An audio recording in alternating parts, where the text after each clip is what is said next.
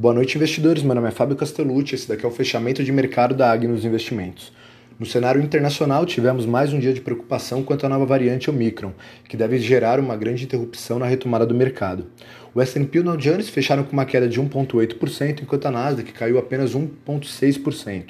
O preço do petróleo foi o grande destaque negativo do dia, caindo 3,91%.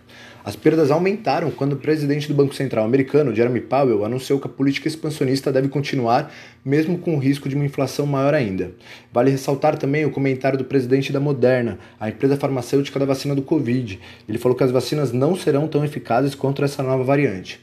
De olho em outras bolsas do mundo, o estoque europeu caiu 0,9% e o Japão e Hong Kong caíram 1,6%.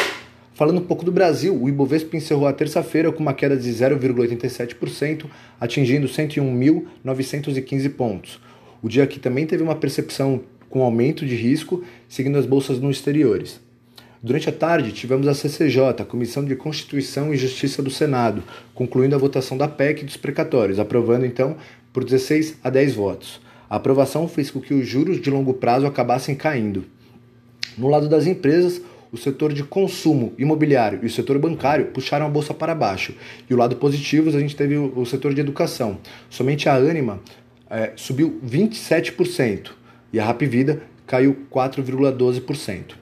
Obrigado a todos, uma boa noite.